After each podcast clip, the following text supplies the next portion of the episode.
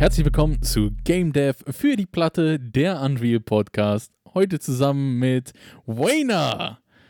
Und hör auf, an diesem Podcast zu zweifeln. Und, und meiner Wenigkeit, Eric Engine Engineer. Ich habe nicht an dem Podcast gezweifelt, ich habe an dem Namen gezweifelt. Wir sind schon in Folge 16, Leute. Das ist krank. Das ist krank. Es ist verrückt. Wieso Wayner am Also, Namen zweifelt? Er, er ist ja so ein bisschen äh, am, in fremden Gewässern am Fischen. Möchtest du was dazu sagen? Ich, ich habe mal kurz den C reingehalten in äh, Unity aus aktuellem Anlass. Das ist ja auch eigentlich schon.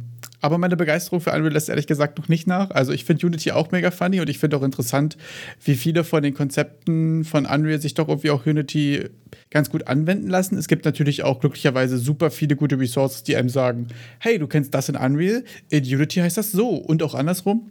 Ich finde es eigentlich ganz cool, gerade auch festzustellen, dass ähm, wenn man in eine Engine ein bisschen reingekommen ist und für ein paar Sachen ein Gefühl bekommen hat, das eigentlich sich auch recht ziemlich gut auf andere Sachen anwenden lässt. Ich glaube, auch das nochmal Bezugnahme auf die vorletzte Folge, glaube ich, wo wir auch über die ganzen Engine Wars gesprochen haben und so.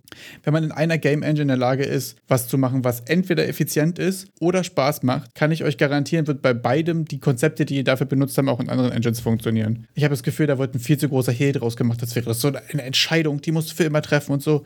Ähm, ich habe das Gefühl, das sind ziemlich viele interdisziplinäre Sachen, die du da lernst und die irgendwie wichtig sind. Und die lassen sich ganz gut auf alles anwenden. Also, es könnte ja auch sein, dass dein C einfach von Piranhas abgefressen wird. Den C, den du da reinhältst. den Possible. Possible? Und ich habe die Woche auch witzigerweise mein C mal in Cinema 4D Gewässer gehalten, statt immer rumzublendern. Ja. ah, ah, aber immer ich bin schuld, ne? Also, also Du hattest auch deine 10. oh, Wayner, Okay, lassen wir die Metapher bitte. meine Ich glaub, 10. wir lassen das. Was hast du gemacht in Cinema 4D?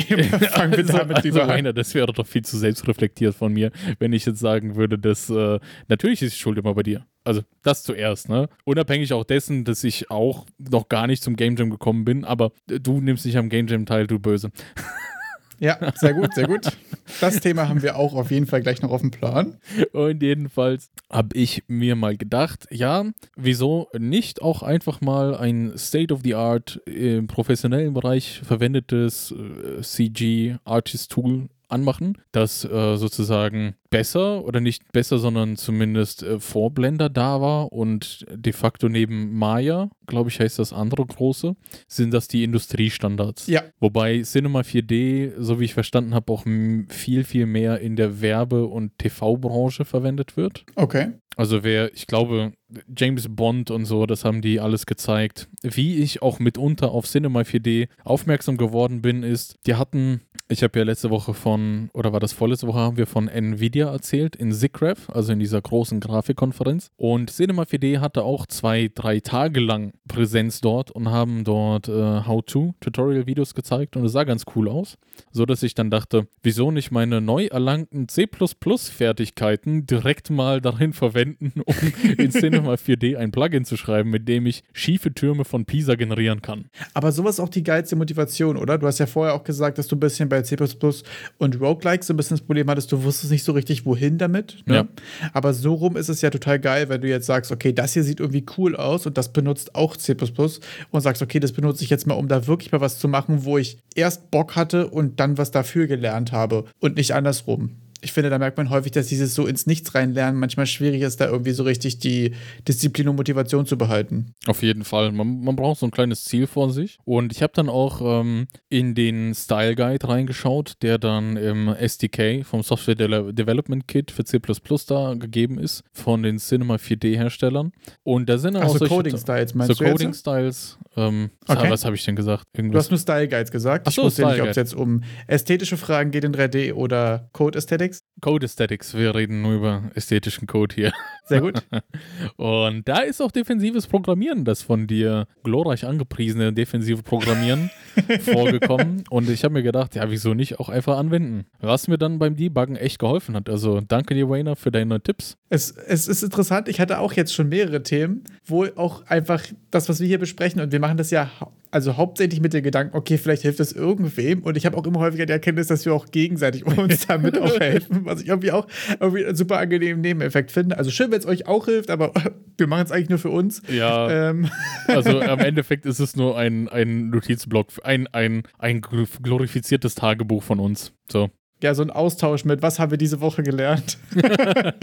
nee, aber interessant auf jeden Fall. Ich finde auch genau gerade eben bei, wenn du anfängst, neue Sachen zu implementieren, so defensives Programmieren, so Early Outs, eigentlich ziemlich, wirklich ziemlich useful. Jetzt nochmal, um kurz die anderen Leute abzuholen, falls irgendjemand die Folge letzte Woche, beziehungsweise vorletzte Woche, was glaube ich, noch nicht gehört hat. Ähm, bei Defensive Programming geht es darum, dass du bei jeder Methode und bei jeder Funktion, je nachdem, welcher Sprache du unterwegs bist, ähm, deine Inputs immer checkst, unabhängig davon, von wo es kommt. Dass du quasi jeden Input erstmal anzweifelst und guckst, ob der valide ist. Ähm, das ist immer ein bisschen Overhead und ein bisschen Boilerplate-Code, den du irgendwie, also es ist immer ein bisschen extra Sachen mit drin. Aber der große Vorteil ist, dass wenn irgendwo irgendwo was gegen die Wand läuft, merkst du es sofort wenn du der Funktion schon reingehst mit einem Pointer, der ungültig ist oder mit einem Wert, der negativ ist, dabei sollte das nicht sein, merkt man halt Fehler direkt. Und deswegen ist das so die Agenda von Defensive Programming, deine Inputs direkt zu checken und quasi jedem, jedem Input prinzipiell erstmal zu misstrauen. Wollte ich nur kurz abholen. Genau, dann, wenn ihr nämlich mal in Runtime einen Null-Pointer holt, dann crasht das Ding einfach vor der Nase weg. Also, da ist das so. Äh, und was ich auch ganz interessant finde jetzt eigentlich, da das jetzt das ähm, zweite C Software Development Kit, also ne neben, ich sag mal so, Unreal Engine ist ja ein, ein einziges großes Software Development Kit, SDK, aber jetzt mit Cinema 4D ist mir aufgefallen, dass die immer wieder auch, äh, also zumindest bei, bei Cinema ist das so und bei Unreal, dass die ja eine eigene Implementation von diesen Grundvariablen-Typen immer mitliefern. Hast du da, hast du dazu irgendwie ein bisschen mehr Infos? Also ich konnte, es gibt ja immer äh, diese, diese, man, man verwendet ja immer die Unreal Integer. Also das sind ja immer diese Makros, das sind dann Dinge, die man in den Text reinschreibt. Ach so, du meinst, weil da immer um den eigentlichen Integer nochmal ein Wrapper drumherum ist? Äh, genau, genau. Das ist, finde ich, sehr interessant, dass das bei beiden bis jetzt, dass ich hier nie wirklich все рву, Objekte benutzt habe. Einfach nur int eingetippelt, wie das in der Standard-Library umgesetzt ist in C, sondern immer ja. den Eigen, das Eigengewächs von denen verwende. Ganz vage, furchtbares Halbwissen, ganz vorsichtige Vermutung. B, B, B, B, B, B, B, B, B. Es könnte sein, dass in Unreal zum Beispiel auch einfach überall Wrapper drin sind, weil die ganzen Routinen darunter sowas wie Garbage Collection zum Beispiel für dich machen. Also mhm. im Normalfall ist es ja bei C so, dass du kein Managed Memory hast. Das heißt, du musst, ähm, wenn du was speichern willst, musst du wirklich speicherfrei machen, was da reinschreiben und wenn du die Variable irgendwann nicht mehr brauchst, müsstest du die auch wieder löschen und den Speicherbereich wieder frei machen. Das heißt, ähm, es gibt quasi keinen Mechanismus, der irgendwelche Objekte, die nicht mehr existieren, ordentlich wegräumt und so ein Kram. Mhm. Und da mhm. gibt es ja ganz viel Zeug drumherum, was Unreal und so macht, dass du eben so Garbage Collection Mechanismen und so hast, also die quasi nicht mehr aktive Sachen irgendwo wegräumen, jetzt mal ganz dumm gesagt. Mhm. Und ich würde mal sagen, dass das deswegen überall ein Wrapper drum ist. Aber das ist wirklich oh, ganz, äh, ganz vorsichtig die Theorie von mir. Aber es gibt wahrscheinlich auch viele Komfortfunktionen und so, die man noch drumherum macht. Ich glaube, quasi um um eigentliche Typen eigene Sachen drumherum zu basteln, ist auch einfach ziemlich üblich, weil du ja doch auch immer äh, anwendungsspezifische Sachen drumherum hast. Aber das wäre jetzt spontan mein Hottake für, warum man Sachen drumherum macht. Okay. Also ich weiß zum Beispiel mit Sicherheit, in Unreal ist es ja auch so, dass wenn du aus deiner Variable eine U-Property machst, dann weißt du, dass das auch in die Collection läuft. Ja, bei den New Properties, da ist ja bei den New Properties, habe ich mir dann auch immer so, dass es in den Blueprints und so verfügbar ist, dass da mehr. Solche Sachen auch, ja. genau. Und da habe ich dann auch ganz viel Defensive Programming verwendet. Ich habe auch in, in C, in Unreal ja auch schon mal ein bisschen rumgespielt und da so ein kleinen, kleines Shooter-Tutorial bin ich da gefolgt. Und da habe ich auch ganz viel Defensive Programming gemacht, besonders an den Stellen, wo ich dann ähm, Dinge verwende, die ich ins Blueprint einpflege später. Wie, wie kann man das verstehen? Wenn ich jetzt eine Charakterklasse mache und der noch später einen Character Mesh im Blueprint verpasse, nachdem ich diese C++-Klasse, dann mache ich ja davon ein Blueprint-Kind. Und da checke ich auch immer jede einzelne Referenz, wenn ich irgendwas mit diesem, mit diesem Skeletal Mesh mache, bevor ich irgendwas auf dieses Skeletal Mesh anwende, weil sonst kriege ich einen Nullpointer. Und immer auch ganz wichtig, eine Konsolenausgabe dazu. Leute, schreibt doch kurz dann, also ich habe immer kurz reingeschrieben, Skeletal Mesh fehlt in meine Ausgaben oder? Genau du hast einen scheiß Nullpointer erwischt oder wo ist der scheiß Pointer, wenn man dann irgendwann sauer ist. Weil eine Nullpointer-Abfrage hatte ich doch auch gerade eben beim Testen Ja. deines Spiels, Wayner. Da kommen wir auch gleich dazu, das stimmt. Aber das sind, glaube ich, auch wirklich die zwei größten Vorteile, dass du Fehler direkt abfangen kannst, ähm, wenn du deine Inputs überprüfst. Und du kannst sogar noch einen Schritt weitergehen und kannst sagen, wenn ich einen ungültigen Input habe, vielleicht ist es ja auch manchmal sinnvolles Verhalten, dass du beim ersten Mal aufrufen, zum Beispiel auf eine Referenz auf einen Pointer oder so, dass du sagst, okay, muss ich den beim ersten Mal halt erst referenzieren oder erstellen oder irgendwas und dann beim zweiten Mal den dann immer wieder benutzen. Da kannst du dann auch sehr gut quasi in der ersten Instanz gucken, okay, falls ungültig, dann initialisiere. Mhm. Also du kannst auch Fehlerfälle abfangen. Du kannst sagen, hier ist ein Fehler, ich crash jetzt, da musst du dich drum kümmern. Oder du kannst ja halt auch in dem Fall, wenn beim Checken von den Inputs gerne mal Sachen machen, wie irgendwelche Sachen umwandeln oder solche Sachen initialisieren oder so. Da gibt es doch viele Möglichkeiten und viele Vorteile. Statt crashen oder nichts passieren lassen, kleine Häschen aus der Waffe schießen. Zum Beispiel. Also du kannst ja auch einfach mal so Bugs und Nullpointer auch einfach mal zelebrieren, weißt du? so herzlichen Glückwunsch, du hast dieses Spiel kaputt gemacht. Nächstes Mal, wenn bei meinem Spiel eine Nullpointer rennt, könnte ich auch einfach mal so machen mit, jetzt kriegst du ein Bonus-Upgrade, einfach weil du es geschafft hast. Nee, nee, Meine, nee, machen wir Man nicht. könnte aber einfach so- dann irgendwie so, dann erscheint eine große Null mit, mit diesem einen Meme, was du geschickt hast, was du, wo du mir Pointer erklären wolltest, mit dem äh, der, der Pointer, Pointer und Pointer mit diesen, mit den Dudes, die da in äh, zeigen. Ich suche das Meme für die Allgemeinheit nochmal raus. sehr gut für mich auch, weil ich peil gerade überhaupt nicht, wovon du sprichst. Und das werde ich ja natürlich nach dem Podcast machen. Worüber wir jetzt reden, ist über Wayners Spiel. Ich habe dein Spiel angezockt und wir haben ge- gerade eben jetzt, also wirklich vor 30 Minuten, ach, das ist schon wieder ewig her, und habe mir Notizen dazu gemacht, zu Dingen, die ich verbessern würde. Das würde ja natürlich dann sehr einseitig rüberkommen, wenn ich nur die Kritik sage. Deshalb fangen wir mal mit Dingen an, die mir gefallen haben. Denn ich Das fand. ist sehr freundlich. Ich fand, also äh, der Effekt, wie deine Gegner aus dem Leben verschwinden, war mal ultra mega laser. Also du meinst jetzt die, die Partikeleffekt-Todesanimation, wie die so nach oben wegfliegen? Genau, genau. Ihr müsst euch das so vorstellen, Ja, dass äh, Da bin ich auch sehr stolz drauf, weil die war wirklich eine sehr billige Lösung. Die sieht wirklich gut aus. man zerschießt diese fliegende Untertassen, Untertasse mit Kopf und auf einmal wirklich wie so wie in so einem Anime die Seele fährt aus diesem Ding raus. Nach oben. das hat Das ist so schön, dass du diese As- Assoziation hast, weil genau das war mein Ziel. Ja, das hat. Ich, I, I feel it. I feel this. Als nächstes äh, kommt dann die Soundeffekte, wenn wir etwas treffen. Hammergeil. Hammergeil. Also man, Okay. das gibt dem Ganzen viel, viel mehr gleich Präsenz. Und die Effekte, wenn etwas getroffen wird, das war diese Spacebox-Sci-Fi-Ding, was ich auch so gefeiert habe. Diese, dieser eine Effekt, der visuelle Effekt, Ach so, ja. Mhm, genau. Der ist, äh, der ist übrigens äh, habe ich sehr, sehr komisch umschrieben. Der ist aber kostenlos verfügbar, hast du gemeint. äh, der Niagara, also du meinst jetzt den Impact-Effekt, wenn du einen Gegner triffst quasi. Genau. Ähm, genau, also der Effekt, falls ihr jetzt schon länger auf Epic sammeln solltet, ich weiß nicht, wann es den gab, es gab mal so ein Hack-and-Slash-Pack und da waren ziemlich coole Impact-Effekte. Und da kann man die sehr gut als Basis nehmen und dann gucken, die sind ziemlich, ähm, ziemlich vielschichtig, ziemlich überladen. Ich habe da zwei zusammengepackt und habe die meisten Sachen rausgelöscht und habe dann nur quasi die Sachen zusammengeschmissen, die mich interessiert haben.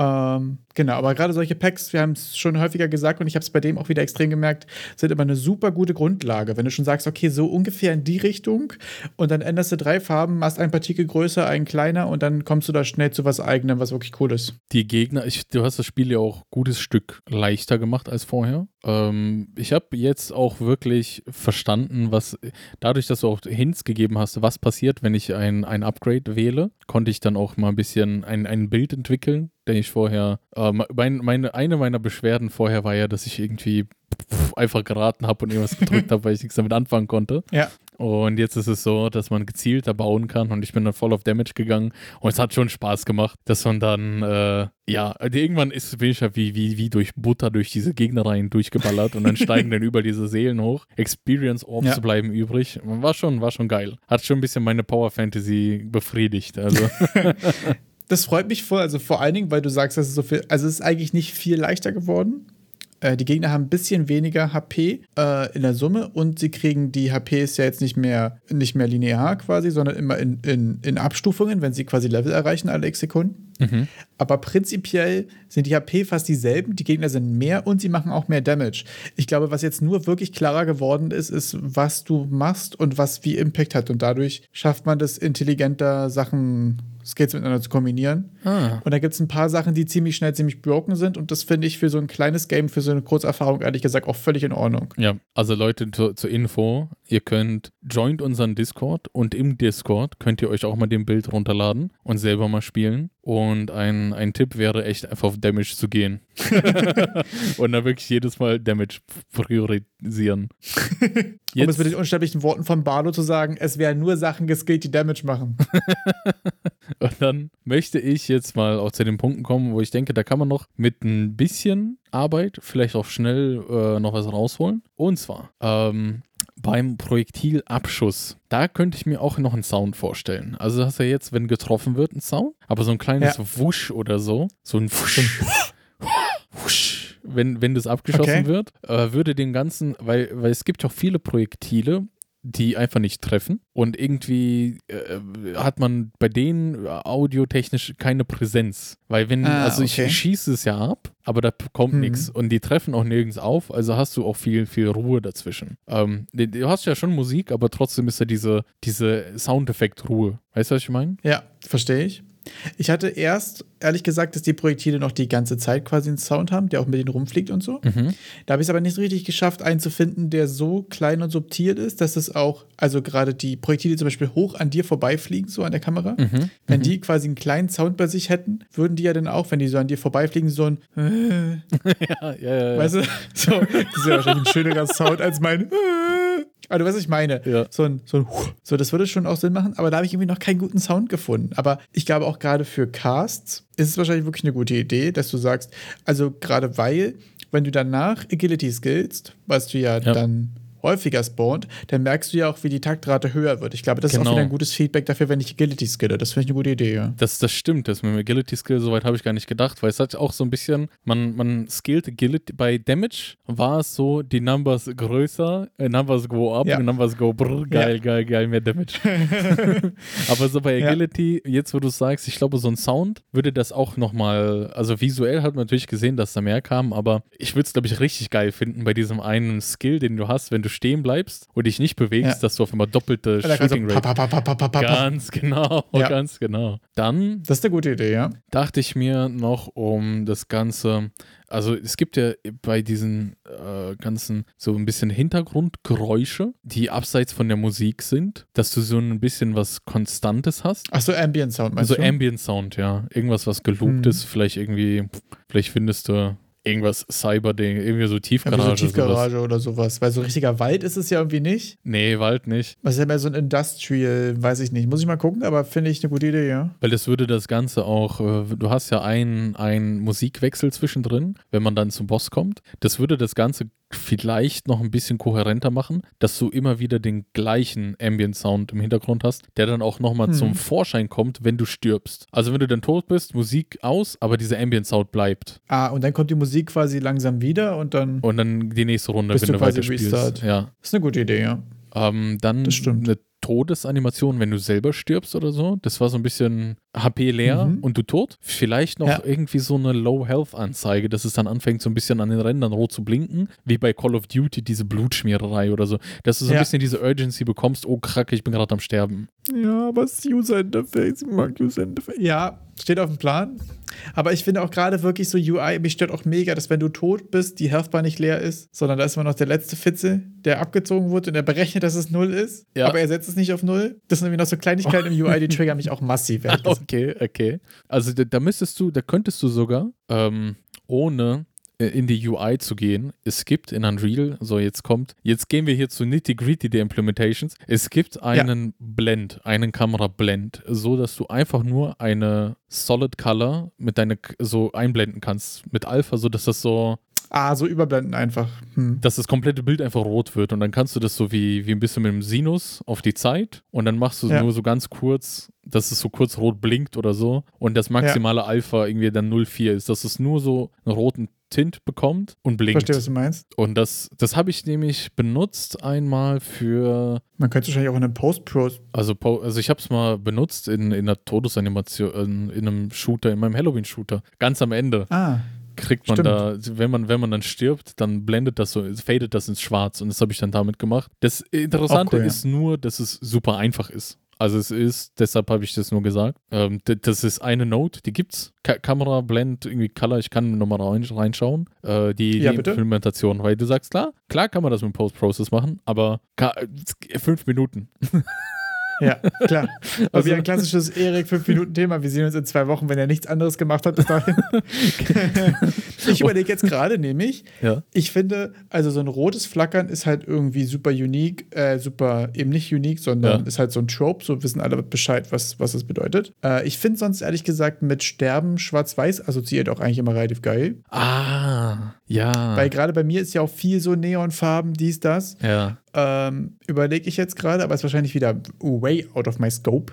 Ähm, einfach irgendwie mit Schwarz-Weiß zu arbeiten, also gerade in dem Tod. Es wird so schwarz-weiß, Mm, man stirbt und dann willst du nochmal spielen oder willst du quitten. Du kannst Aber- ja im Post-Process Desaturation machen, weil das würde ja dann dein Deswegen Schwarz-Weiß und dann irgendwie nur, nur einzelne Farben wie Rot zum Beispiel übrig lassen. Das wäre ja auch ganz cool. Auch funny, ja. Und dann noch so ein Herz-Heartbeat oder irgendwie ka kaputtgehende Maschinengeräusche. Aber der Scope, äh, es wird immer Ja. größer. Also habe ich auch erst überlegt, ob ich jetzt den Heartbeat vorschlage, aber macht für so ein mechanisches irgendwas Ja. Ding, also dann bräuchtest du so ein Sand in Getriebegeräusch. Wie hört sich das an? Weiß ich nicht. ähm, das ist nicht so einfach rüberzubringen. Also ganz einfach, wenn du nicht weißt, wie das klingt. Ersten Gang reinknallen, Vollgas geben und ohne Kuppeln in den Also, zweiten schalten. Dann hast du es. Ohne Kupplung in den zweiten. Da hörst du den Herzschlag deines Autos, wie er langsamer wird, meinst du? Das kannst du dann einfach kurz aufnehmen und dann hast du perfekten Sound dafür. Ja, das klingt nach einer sehr guten Idee. Dann habe ich einen guten Sound und mein Auto ist halt hin, aber gut. Ja. Alles für die Kunst. Alles, alles fürs Game. Ja. Ja, das wäre dann so diese Urgency, das ist halt so ein bisschen, ja, dass man dann auch so, ein- damit der Puls direkt schon hochgeht. Also ich mag das, wenn, wenn es mehr als nur die Health-Anzeige mir sagt, dass ich am Sterben bin. Ja, weil meistens ja auch am Anfang, man, habe ich auch gemerkt, bei den Leuten, denen ich es bis jetzt gezeigt habe, die es getestet haben, niemand hat Zeit, auf seine Healthbar zu gucken. Ja. Das heißt, man bräuchte irgendwie noch einen Sound und oder einen visuellen Effekt, der so ein bisschen die, die Erwartung des baldigen Todes rüberbringt irgendwie. Dann, apropos Health Bar, mir ist gerade eben eingefallen, darunter gibt es auch noch eine gelbe Leiste unter deiner Health Bar. Ja. Wofür ist denn die? Das ist jetzt wirklich, das ist wirklich schade, dass das nicht rübergekommen ist, weil du erst meintest, Waren das die XP? genau, die Kugeln, Ah, okay. die die Gegner fallen Ja. lassen, sind gelb und damit füllt sich die gelbe Leiste auf und wenn die gelbe Leiste voll ist, so. müsste sie eigentlich in dem Level-Up-Screen leuchten, damit klar wird, aha, das ist voll, deswegen haben wir hier ein Level-Up, aber das ist wieder ein User-Interface-Thema, was bei mir noch auf der To-Do-Liste steht. Ich möchte eigentlich gerne dass wenn ich tot bin, man sieht, aha, hier oben wäre meine Lebensleiste Ja. gewesen und die ist jetzt übrigens leer, das ist nicht gut. Ja. Und ich will eigentlich auch gerne, dass wenn Level Up ist, die Experience-Anzeige voll ist und leuchtet und sagt, richtig geil, die ist voll, dieses Upgrade hast du dir verdient, wählerweise so. Das ist das, was bei mir, was ich, wo ich merke, dass ich mit dem UI die Konzepte des Games noch ein bisschen besser kommunizieren muss. Dann äh, sind wir so viel zur, dann hast du zur Experience Bar jetzt auch ein bisschen äh, Feedback bekommen. So, hä, wofür ist das Ding denn gut? Ja, ich habe ich hab irgendwie beim Zocken nicht so direkt gerallt, wofür das Gelbe, obwohl jetzt, wo du sagst, Gelb und Gelb ist irgendwie schon klar. Ja, äh, ja. dann hatten wir ja auch einen kleinen Bug erwischt mit einem Nullpointer. Möchtest du dann nochmal erklären, weil du hast ja eine Vermutung, wo der herkommt? Ja, ich weiß ja genau, wo es herkommt. Ähm, also das Thema ist, es gibt in dem Game ähm, so Missiles. Das sind quasi einfach, einfach Projektile, die mit einer Startgeschwindigkeit nach oben ähm, quasi aus deinem Charakter gerade rausgeschossen werden. So ein bisschen randomized in einem kleinen Zylindercone. Aber prinzipiell werden die nach oben geschossen. Und dann haben die eine relativ große Collision Box, wo die alle Gegner scannen äh, und sammeln. Und dann zufällig einen davon picken und sagen, okay, das ist jetzt mein Ziel. Und dann ist da eine kleine Timerfunktion dran, die, die loopt und sagt, alle 0, 0,2, 0,4 Sekunden oder so, gucke ich, wo ist mein Projektil und wo ist mein Ziel. Und abhängig von diesem Vektor, mit ein bisschen Pit-Controller-Magic, Regeltechnik, dies, das, berechnet er einfach quasi eine zusätzliche ähm, Kraft, die ich hinzufüge. oder zu, ich habe es nicht physikbasiert gemacht, sondern ich rechne quasi nur mit den puren Geschwindigkeiten.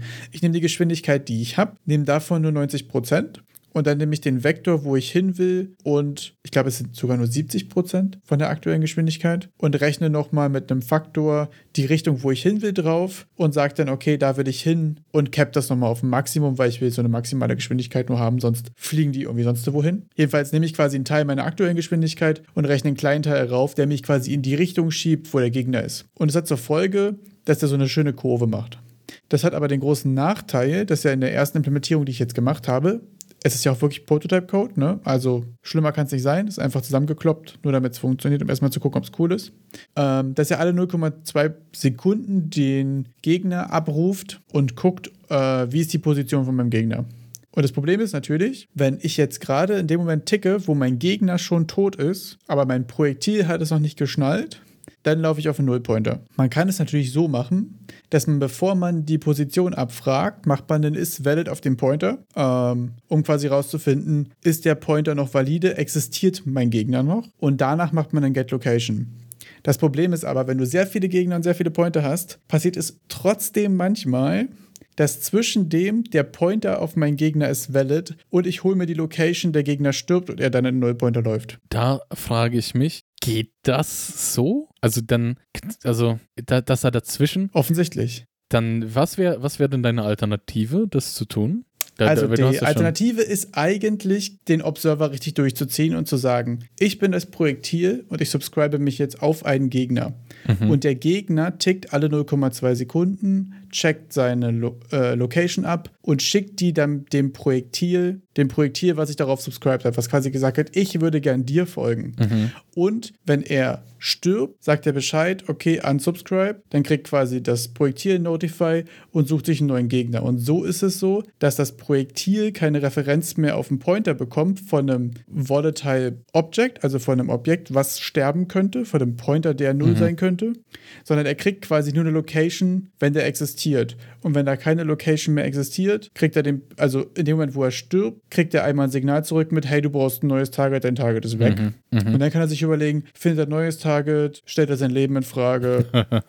findet er nichts, solche Sachen. So, damit kannst du dann handeln. Das ist übrigens wieder eine ziemlich gute, ähm, ziemlich gutes Beispiel, wie das Observer-Pattern verhindert, dass man die ganze Zeit irgendwelche Pointer durch die Gegend reichen muss und gucken muss, sind die noch valide und du hast so komische Edge-Cases und ne, sich einfach von dem Gegner selbst seine Position alle x Sekunden schicken zu lassen, ist viel einfacher. Außerdem hast du auch den Get, Get Location Cast, der ist, glaube ich, performancemäßig wahrscheinlich nicht so krass, aber wenn du ihn oft genug ausführst, trotzdem kacke genug. Und dann hast du diesen Cast auf, wo bin ich hier eigentlich gerade und die genaue Position abrufen, auch nur einmal und spreadest dann das einfach an die anderen, hast dann die Funktionscalls drüber.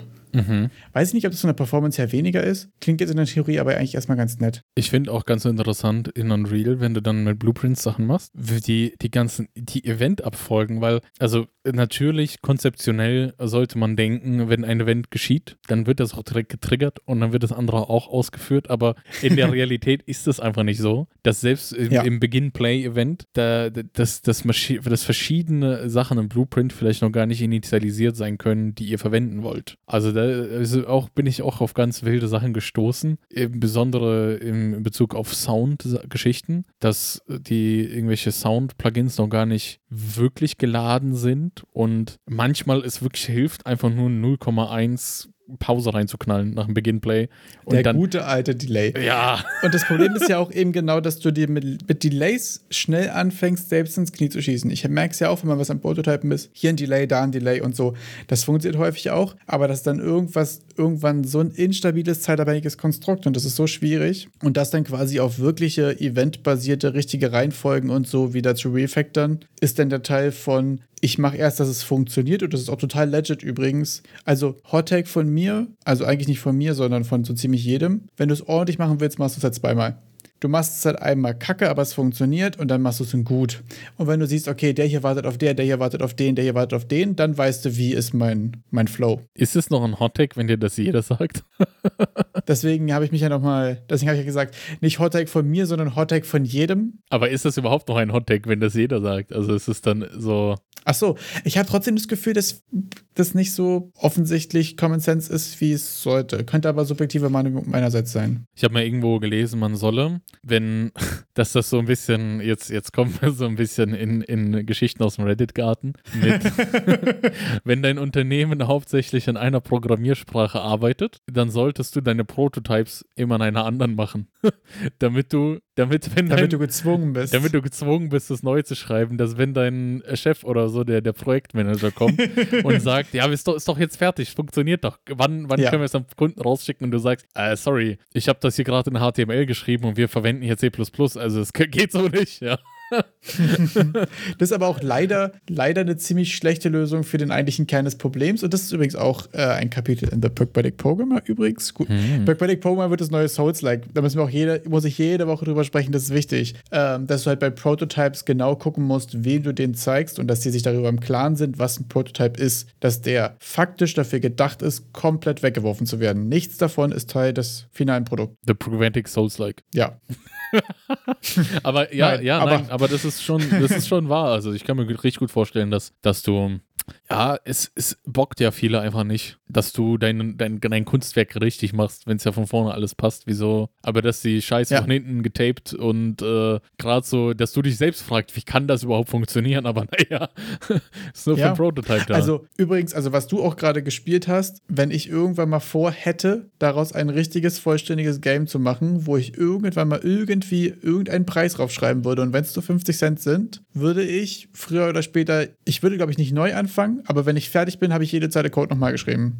Also dann würde von dem ursprünglichen nicht eine Zeile übrig bleiben. Das ist auch einfach notwendig und der normale Lauf der Dinge in dem Fall. Und ich glaube, das ist auch wichtig, das nicht zu vergessen, weil das sieht auch einfach jetzt schon, also für mich relativ gut aus. Und ich habe jetzt schon auch manchmal den so, na, vielleicht machst du da jetzt noch was Richtiges raus, aber ich müsste, um mich nicht selbst zu hassen und mein Vergangenheits-Ich, der das geschrieben hat, ab einem gewissen Punkt von selbst neu anfangen. Und da haben wir ja letztes, äh, letztens auch schon drüber gesprochen, ist schon eine Weile her, aber wie lange kann man an einem so einem Projekt arbeiten? So lange, bis dir dein eigenes Ich eigenes Vergangenheits-Ich mit seinem dreckigen Prototype-Code so sehr ins Knie schießt, dass du es nicht mehr erträgst. Das ist die richtige Laufzeit für so ein Projekt. Und da muss ich sagen, bin ich bei Grid Punk Survivors tatsächlich auch so langsam angekommen. wie viele Stunden hast du da jetzt reingesteckt? Kannst du da Oh, jetzt schon kann ich gleich mal nachgucken? Das ist ja nämlich sehr interessant, dass man mal ein Update bekommt. Was schafft man mit x Stunden? Denn Ja. der Bild ist ja in Discord verfügbar. Genau, ich gucke gleich mal nach. Ähm, und wenn du guckst, werde ich dich weiter mit noch ein paar Punkten vollschwallen. Und zwar, äh, was mir auch noch fehlt, ist irgendwie so eine richtig glorreiche Boss-Todes-Animation, damit ich so auch das Gefühl von Accomplishment habe. So irgendwie noch mit dem. Ah, okay. Also Final Fantasy-like. Ja. Und dann noch ein Musikwechsel am Ende. Also das ist, du hast ja äh, einmal die, die Hauptmusik fürs Hauptgame, dann kommt der Boss, da haben wir eine neue Musik. Und dann, wenn Ja. ich aber den Boss besiegt habe, auch nochmal eine gechilltere Musik, weil ich dachte jetzt, oh, irgendwie gefühlt von der Musik her, da kommt der nächste Boss. Ach so, weil die, weil die dramatische Mucke weitergelaufen Die dramatische Mucke war schon geil, aber da, durch mein High DPS Bild, mein High Damage Ja. per Second Bild war das, das Lied hat noch gar nicht angefangen, da war der schon tot, der Boss. ja, ähm, ja, das stimmt auf jeden Fall. Also Gewinn fühlt sich noch nicht so juicy an wie der Rest. Also ich habe schon hinbekommen, dass ich finde, das eigentliche Game fühlt sich relativ gut an, so Ja. juice-technisch, so mit Impacts und äh, Effekten und so. Ja. Aber du hast recht, Gewinn fühlt sich, also da steht, dass du gewonnen hast und das ist auch so ein kleines Wuh, aber ich finde, dass man das auch auf jeden Fall noch visuell und audiotechnisch irgendwie rüberbringen muss. Könntest du dir dann nicht irgendwie so ein bisschen bei Vampire Survivors irgendwie die, die Boxen annehmen? So irgendwie auch so was richtig buntes over the top. Die Box-Animation Ja. ist so geil, ja, und sowas brauche ich eigentlich auch. Erst habe ich überlegt, ob eigentlich, oh, will ich das jetzt schon spoilern? Weil ich es wahrscheinlich eh nicht machen werde, werde ich die Idee einfach spoilern. Eigentlich wollte ich nämlich gerne, dass der Große dann so wegfadet, Mhm. so wie die, wie die ja alle so wegfaden, als wäre ihre Seele so, und dass er dann so runterkommt und dann kommen ganz viele Gegner und dann haben die einfach so, ein, so eine dumme Dance-Animation und es kommt so richtig dumme Mucke einfach. So, das möchte ich eigentlich gerne. Dass die so den Ring, mit dem Ring so Hula-Hoop-mäßig dancen oder so. Was so richtig dumm ist. Oder als ich einfach das Model, Ja. was ja überhaupt nicht humanoid ist, einfach in Mixer-Mo schmeiße und Ja. eine von diesen Dance-Animationen drüber knalle. Und es würde jetzt so total wegglitschen, aber trotzdem wird man so eine Dance-Animation dabei rauskommen. So, da hätte ich Bock drauf. Was richtig, ist richtig drüber einfach dumm. Okay, okay. Das ist eigentlich mein Plan. also einmal die Vertex-Animation durch den Mixer. Gib ihm. Ja, genau sowas. Das soll so richtig wegglitschen und so richtige cringy Musik dazu und so. Das ist meine Vorstellung aktuell. Okay, ich liebe es. Ähm, ja, oder? ähm, ich habe mal nachgeguckt und ich habe jetzt insgesamt in diesem Prototype 45,32 Stunden in Unreal investiert. 45,32 Stunden? Ja, zwischen dem 1. Juni und dem 4. September. Aber ich sag mal so, von der Stundenanzahl Und ist es eigentlich äh, hält sich im Rahmen, ne? 6,5 Stunden im Blender. Also sind wir bei 50. 50 Stunden ungefähr. Ja. Ja. Nee, doch, ist, ist geil. Also, ja, ich hätte jetzt irgendwie mehr erwartet aus der Hüfte raus. So. Sieht schon gut aus. Also vieles davon sind natürlich äh, Talks in Vorbereitung und Podcasts und so ein Kram, die ich mir auch unterwegs reingezogen habe. Also viel so Research ist nicht dabei. Mhm. Ich habe auch gerne mal halt irgendwelche Guides und so ein Kram halt nebenbei geguckt, aber wirklich aktiv an dem Projekt gearbeitet. Also ich habe hier so ein Tool, womit ich meine Zeit im Unreal Editor ähm, tracke und ich habe nichts anderes im Un Unreal Editor gemacht in der Zeit, deswegen kann ich es so genau sagen. Ähm, genau. Ich bin, ich bin ein bisschen geflasht. Das ist aber auch jetzt übrigens äh, Kontext dazu, dass ich das ja quasi hobbymäßig nebenbei und ihr merkt jetzt seit 1. Juni insgesamt 45 Stunden, also immer mal so 5 bis 10 Stunden pro Woche ungefähr, seit circa zwei Jahren mache. Das ist aber auch so der, der Learning Process davon. Das ist aber auch die, äh, wirklich die Unreal-Zeit, die du das auch aufhattest. Also da ist ja viel auch drumrum. Ich glaube, das sollte man nicht nach vernachlässigen, dass du auch noch Zeit, so wie mit bei Auf dem Weg, hörst du den Pragmatic Programmer Podcast morgens jeden Tag ein Kapitel seit Jahren. Genau, also viel, äh, viel von den Designentscheidungen und so und ähm, mal so ein bisschen die, äh, die Fähigkeiten scribbeln und so und so Balancing-Fragen wie wann macht welche Fähig- Fähigkeit auf welchem Level wie viel Damage und so, was ein bisschen dieses Theory-Crafting rundherum ist, sind bestimmt noch mal ungefähr 10, 20 Stunden, schätze ich Mhm. mal. Von den Sachen, wo ich einfach auf der Couch gesessen habe mit Notiz Notizblock und gemalt habe, wie Projektile forken würden und so Scheiß. Ich glaube, man unterschätzt dann auch, wie viel man echt noch sich Gedanken darüber machen kann. Abseits, wenn man jetzt nicht direkt an Unreal hängt, auch an Implementationsfragen, dass einem dann auf einmal so die Idee kommt, hey, wieso mach ich das nicht einfach so? Und dann, Ja, also da muss man dazu sagen, dieses Projektil, was jetzt manchmal crasht, das ist schon die dritte oder vierte Iteration, weil ich wirklich lange noch an diesem Konzept festgehalten habe, ich muss doch hier irgendwie diesen Pointer auf diesen bescheidenen Actor, den ich gerade angreifen will, saven können, ohne dass das crasht. Ich wusste ja die ganze Zeit schon, ja, du kannst einfach mit einem Pointer machen oder du kannst zum Beispiel ja auch, könnte man die, ähm, man könnte übrigens auch einfach nur, um den Fehler zu reduzieren und nicht auszumerzen, auch einfach sagen, ich check jetzt, wo der Gegner ist und iteriere aber die nächsten drei Updates noch über dieselbe Position. Dann habe ich nur ein Drittel der Aufrufe oder ein Viertel oder ein Fünftel und dann tick ich nicht jedes Mal auf diesen Pointer drauf rum. Dann würde es auch schon wahrscheinlich quasi nicht mehr passieren. Aber es gibt auch viele andere gute Optionen. Aber ich habe mich da irgendwie so dran festgehalten. Ich dachte, das muss doch irgendwie noch mit hier noch ein Is-Valid und da noch ein Is-Valid und so. Aber man es gibt versucht halt dann immer noch dieses irgendwie die Kacke zu flicken. Ne? Concurrency und Shared Data ist halt einfach ein, ein Arsch. Ja. Es ist halt einfach Shared, Shared Data erzählt einfach Lügen. So, das ist halt einfach so das Ding. So ein Pointer auf irgendeine Referenz, was sterben kann und so, mit so vielen Ticks pro Sekunde rumzureichen, ist halt immer gefährlich. Ist halt einfach ein Spiel mit dem Feuer so. Und das ist auch völlig in Ordnung, dass das crasht. Äh, Es war halt nur von mir einfach lange der Versuch, weil ich so einen kleinen, ich würde es jetzt irgendwie hinbekommen. Und das habe auch mega viel dabei gelernt und es war mega funny. Ähm, dass es jetzt ab und zu crasht, ist halt schade, aber der Code ist halt auch einfach für mich gerade zu alt, dass ich jetzt große Lust habe, das auf den Observer-Approach, den ich da habe, umzustellen. Also ich weiß von diesem Fehler schon seit vier Wochen und ich habe diesen Ob- Observer-Approach schon seit drei Wochen im Kopf, aber das ist auch das erste Stück Code, was ich an diesem Projekt geschrieben habe und es ist Prototype-Code, wie ich schon gesagt habe, von daher könnt ihr euch ungefähr vorstellen, wie der Zustand dieses Codes ist und das wäre das erste, was ich ordentlich mache, wenn ich es anfange von vorne zu schreiben. Und das ist die Stelle, an der Wayner denkt, oh, was habe ich denn da noch für eine Scheiße gemacht? Ah, nee, lassen wir es einfach so. Ja, also ich aktuell ist es auch so von mir, ist, ist es so ungefähr, dass es alle fünf bis zehn Runs, wenn man sehr viel auf die Missiles geht, einmal abstürzt. Ähm, bei einer maximalen Spielzeit von so ungefähr 215 bis 220 Sekunden ist es gerade für mich auch bei so einem Prototype, ist es gerade nicht meine Anforderung. Das haben wir ja letzte Woche drüber gesprochen, so, es hindert mich nicht daran zu testen, was ich mit diesem Prototype erreichen wollte, nämlich macht das Bock. Wenn es jetzt immer abstürzen würde, wäre das hinderlich daran rauszufinden, ob es Bock macht. Wenn es jetzt alle fünf bis zehn Runs einmal abstürzt, ist es für mich gerade nicht das, nicht der Dealbreaker, das Leuten zu zeigen. Tja, ich habe ja letztes Mal mich drüber auch lustig gemacht, dass du mir wahrscheinlich nicht am Game Jam teilnehmen wirst. Und ah, Erik. Ja. Es ist ja der Epic, Epic Mega Jam ja. seit letzte Woche Donnerstag, Ja. Mittwoch. Wie läuft's denn? Jetzt an Also, Tag 5 von Wir haben, 9. noch, wir haben noch ganze drei Tage vor uns. und äh, ich habe doch nicht mal ein neues Projekt aufgemacht mit irgendeinem. Okay, du bist also fast fertig. Ja, also fünf Minuten noch und dann sind wir durch. ja, so, so, äh, so großmundig, großkotzig, wie ich da gesagt habe, ich werde was machen, bin ich jetzt äh, vom, vom Leben eingeholt worden.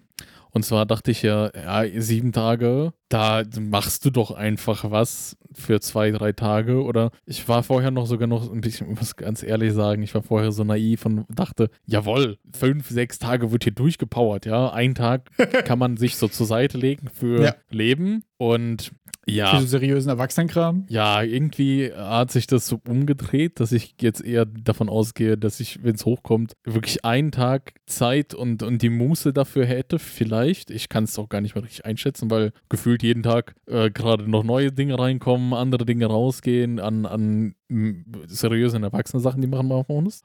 Und, äh, ja, also ich glaube, für den nächsten Game Jam, der eine längere Zeitspanne hat als zwei Tage, weil das ist beim Ludum Dare so. Ich habe auch, mir ist aufgefallen, dass ich für mich persönlich, ich brauche, ich muss mir das auch, ich brauche diesen Zeitdruck und ich muss mir diese Zeit auch direkt irgendwie einteilen. Also je weniger Zeit ich Ja. habe, desto effizienter fange ich an, mit meiner Zeit umzugehen. Das ist so ein, Ja, klar. Aber dazu habe ich jetzt zwei Fragen. Frage Nummer eins. Ja. Geht es dir auch so, dass wenn so ein Game Jam so lange geht ja, und du schon den ersten Tag nichts gemacht hast und den zweiten Tag nichts gemacht hast und denkst, okay, ich habe jetzt noch fünf Tage, ja, aber alle anderen hatten sieben ja, und ich habe, also ich habe ja von mir selbst sowieso schon mal das Gefühl, dass ich viel, viel schlechter bin als die meisten, die an so einem Game Jam teilnehmen. ja. Denke ich mir so, ich bin schon schlechter als die anderen und habe jetzt zwei Tage später angefangen. Bei mir ist dann auch die Motivation direkt so beyond Keller. Also ganz schwierig. Ja, Geht's dir auch so oder du sagst so, kein Problem, ich knüppe jetzt die drei Tage rein und dann zieh ich die ab? nee, ich, ich äh, habe auch dieses, es ist ja mittlerweile, habe ich ja irgendwie schon mehr als die Hälfte des Game Jams sozusagen verplempert. Ja. Und dann habe ich auch so ein bisschen das Gefühl, wie lohnt es sich überhaupt noch anzufangen? Ja, genau das. Also, weil für mich ist Ja. ja auch Game Jam so eigentlich, du, du crunchst ja zwei, drei Tage durch, so, ne? Du Ja. knüppelst ja schon rein, ist ja auch super anstrengend. Und dann aber mit der Gewissheit, dass ich ja schon einen klaren, klaren Nachteil habe, finde ich, also mache ich dann meistens, also das ist auch der Grund, warum ich es in meinem Leben erst geschafft habe, zweimal wirklich an einem Game Jam teilzunehmen, weil ich dann immer schon direkt denke, nee, dann machst du demnächst lieber ordentlich. Ich habe nicht so diesen, diesen, dass die anderen mehr Zeit haben, Gedanken, sondern für mich ist ein bisschen das Problem, dass ich mir vorher irgendwie, wie ich auch meinte, in meinem naiven Kopf so sechs, ich, also vielleicht auch alles volle, sie, volle sieben Tage durcharbeiten wollte ja. und dass ich ja jetzt schon hinter dem absolut grotesk hinterherhinge, hinter, äh, hinke hinter dem, was ich mir vorgenommen habe. Ach, hinter deinen eigenen Erwartungen Das- quasi. G- Genau, ich habe meine eigenen Erwartungen jetzt schon verschissen und dann Ja. überhaupt noch irgendwie anfangen, auf verlorenem, auf in Anführungsstrichen verlorenem Felder anzufangen. Also es ist ja nicht so, als könnte ich jetzt nicht ähm, noch irgendwas Cooles machen, weil ich meine, ich hätte wahrscheinlich jetzt immer noch mehr Zeit als in jedem Ludum Dare, aber es ist irgendwie, dass ich für mich jetzt schon, ah, ja, jetzt noch anfangen, ist so eh kacke gelaufen und die nächsten Tage wirst du auch nicht so viel Zeit haben und ja, dann am besten ganz sein lassen, irgendwas anderes. Ja. ja, man ist ja dann auch, finde ich, schnell in so einer selbst, äh, ja, in so einer eigenen Durchrechnung, Abwärtsspirale, ne? Ja. Also man ist dann so ein, ja, also man fängt an mit sich selbst Kompromisse einzugehen, immer so, jetzt morgen anfange und Ja. dann sind wir mal ehrlich, fange ich ja doch erst wieder 22 Uhr an und dann bin ich den nächsten Tag so zerfickt und dann ist es so, oh, also ich finde da, da, da Also da mache ich mir selbst ja auch schon meine Experience madig, bevor ich angefangen habe. Dabei Ja. könnte ich ja einfach ein Game in drei Stunden machen, das reincommitten. Vielleicht findet sich irgendein armer Trottel, der das Ding dann auch noch spielt und sagt, ja, für drei Stunden wäre mehr drin gewesen. Weiß ich nicht, solche Sachen. Für drei Stunden ganz schön Aber scheiße. man macht sich das Ja. dann auch, ich finde, da ist man, also da bin ich auch sehr, sehr gut in sehr eigen, Selbstsabotage, ähm, dass man sich da irgendwie vorher schon so, bah. aber äh, andere Frage, was ist denn überhaupt das Thema? Das Thema ist as above, so below. As above, Okay. so below. So wie oben auch, so wie, wie oben, so auch unten, habe ich mir gedacht. Oben wie unten, Jacke wie Hose. Oh, Jacke wie Hose. Deswegen meine zweite Frage, hast du da eine geile Idee? Oder ist das vielleicht auch schon der Story, dass du sagst, na, Ah, ich weiß nicht. Zeit, ich habe keine Idee? ich hab eine Idee, aber irgendwie ist sie noch nicht so, bin ich nicht so committed, weil die jetzt auch nicht so im ersten Moment nicht so geil klingt und besonders, weil ich ja vorher so ganz großkotzig habe ich über eben ein Fighting Game gesprochen und in Recherche für das Fighting Game natürlich die neue Tekken-Serie von Netflix gebinged. und, und jetzt kam dann das As Above So Below, wo ich dann dachte, oh, wie soll ich da jetzt ein Fighting Game reinquetschen? Kam ich dann irgendwie auf die Idee, so, jetzt hear me out, das hat gar nichts mit Fighting zu Ja. tun. Ähm, auch ganz Jetzt so arcade-lastig. Fische. Äh, Auto und Flugzeug, dass du Ah. äh, unten steuerst du ein Auto und mit den Movement Inputs ist oben ein Flugzeug und das steuerst du gleichzeitig. Also Auto und Flugzeug oben, Das ist aber cool. und Flugzeug und ein Auto und gleichzeitig. Und dann musst du halt die Obstacles ausweichen auf der also Straße. ein Endless Runner einfach. Äh, genau, sowas. Finde ich aber jetzt ehrlich gesagt sowohl ideetechnisch als auch scope-mäßig super legit für einen Jam. Ist Ja, so mega ne? geil. Aber irgendwie, ich habe Also die Idee fühle ich sehr. Äh, ich habe aber nur nicht, irgendwie nicht den, we- weißt du was, ich mach's am Mittwoch. Es ist jetzt der einzige Tag, der jetzt frei ist, wo ich noch gar nichts vorhab. Es ist auch immer so ein bisschen, da mache ich das Ding, ich ziehe das in 24 Stunden durch. Ja. Komm, machen wir. Ja, einfach Mit, machen. Mittwochmorgen hau mal raus Aber- und ich baller's durch. Guck, da können wir die ersten Design-Questions schon upfront klären. Single-Input oder Dual-Input? Also, machst du einen Input für beide oder steuerst du eins mit WASD und das andere mit Pfeiltasten? Na, Single Input. As above, so below. Das darfst du nicht, äh, also es muss. Ah, okay. Ja, ja. Ich habe mir auch schon so ein Ich bisschen. zeige gerade auf äh, meinen Kopf, weil er schlau i- ist. implementationstechnisch Gedanken gemacht, weil das im Endeffekt kann ich ja einfach die beiden, also auf einen Charakter, das ist ja einfach nur oben das Flugzeug und unten das Auto. Weißt du, das ist ja auch Richtig. noch nicht mal kompliziert, das zu machen. Mm, machen wir das einfach, komm. Dann mach, ich, ich sag mal so vom Scope, ich schaffe das an einem Tag, dass ich da irgendwas rausdrücke. Ja. Und, und wenn man dann irgendwie, genau, dann, dann sind oben und unten Obstacles. Es wird wahrscheinlich übelst hässlich sein, aber Leute, ihr habt jetzt gehört, was meine Verfassung zu diesem Game Jam ist. Wenn es nicht hässlich ist, dann kommt gar nichts. Also, Aber ich muss sagen, also ich finde erstmal die Idee super geil. Ähm, ich finde es scope-mäßig auch wirklich gut machbar und ich würde gerne track, versuch mal auch, hast du eine Möglichkeit zu tracken, wie viele Stunden du daran gesessen hast, dass wir danach mal ein Review machen, auch im Kontext der Stunden, die du investiert hast. Das finde ich nämlich auch, auch fand ich auch bei meinem Prototype so interessant, das für mich zu tracken und ich glaube auch für einige andere war es ganz interesting, das zu sehen. Ähm, weil Ja, das finde ich wird viel zu selten irgendwie drüber gesprochen. Auch wenn du so ein Wochenend-Jam hast, Mhm. manche Leute haben an so einem Wochenende halt 10 Stunden Zeit und Ja. manche halt knüppeln 50 Stunden rein über drei Tage oder so. Und deswegen ist es so, es ist aber trotzdem für alle ein 48-Stunden-Jam oder so oder ein Ja. Wochenend-Jam. Aber das sind ja doch sehr unterschiedliche Investment, Investments einfach. dann, ich habe, ich habe, natürlich kann ich einfach tracken, indem ich einfach gucke, wie viel Zeit ich reingesteckt habe. Also, ich kann es ja als Experiment, vielleicht mache ich sogar heute schon was. Wir haben Stand der Oha. Aufnahme Montag. Wir Jetzt- machen jetzt ja quasi gerade schon was. Ja, also, ich bin schon ein bisschen jetzt doch wieder geha Also es hat irgendwie das äh, mit dir zu sprechen, Leute, sprecht mit eurem Umfeld oder mit, sucht euch, sucht euch einfach solche Dulli-Freunde wie euch selber, mit denen ihr über sowas reden könnt. Ja, ich finde aber auch häufig so Ideen bouncen und so ist halt Ja. irgendwie auch einfach ein Ding, was einfach mega viel macht. Ich war irgendwie, irgendwie hat das jetzt gepusht, dass du dann die Idee doch so äh, feierst und dann kann man das vielleicht mal schnell Ich hinrotzen. bin, ich bin so krass neidisch, ehrlich gesagt, auf so einfache Ideen für so, für so Endless Runner, für so arcadige Sachen. Das kann ich irgendwie nicht. Da haben wir auch schon in dem, in dem Pre-Talk kurz drüber gesprochen, so, wenn ich an Unreal Games denke, bin ich in der Third-Person-Template. Und Ja. dann ist es schon unendlich viel komplizierter, als ich schiebe irgendwie eine Kugel durch die Gegend oder ich mache ein Auto, was irgendwie Obstacles ausweicht und so. Ähm, ich habe irgendwie so eine richtige Blockade für einfache, simple Games. Da bin ich irgendwie, weiß ich nicht. Es ist immer ein Souls-like oder ein Third-Person-Shooter. Ich kann irgendwie nichts anderes. Ich habe da so eine, weiß ich nicht. Da so hast du eine, die Third-Person-Brille so eine Blockade auf, irgendwie. Ja, da habe ich irgendwie so ein, ist aber auch so ein, also es hat damit angefangen, dass ich ja eigentlich auch ein Souls-like oder ein Third-Person-Ding machen wollte, auch wegen Paragon, dies, das, ne? Ähm, und dann ist es auch einfach das Template, wo ich mich wohlfühle, wo ich halt irgendwie schon so ein bisschen weiß, wie ich was einbauen mhm. kann und so. So richtig vom Scratch starten ist eine Sache, die müsste ich auch wirklich mal machen. Beziehungsweise die will ich eigentlich auch jetzt in den Unity Guides und so ein bisschen angehen.